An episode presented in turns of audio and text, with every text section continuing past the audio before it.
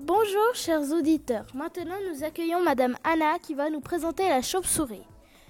Bonjour, comment trouvez-vous la chauve-souris Moi, je trouve que la chauve-souris, c'est une des plusieurs stars.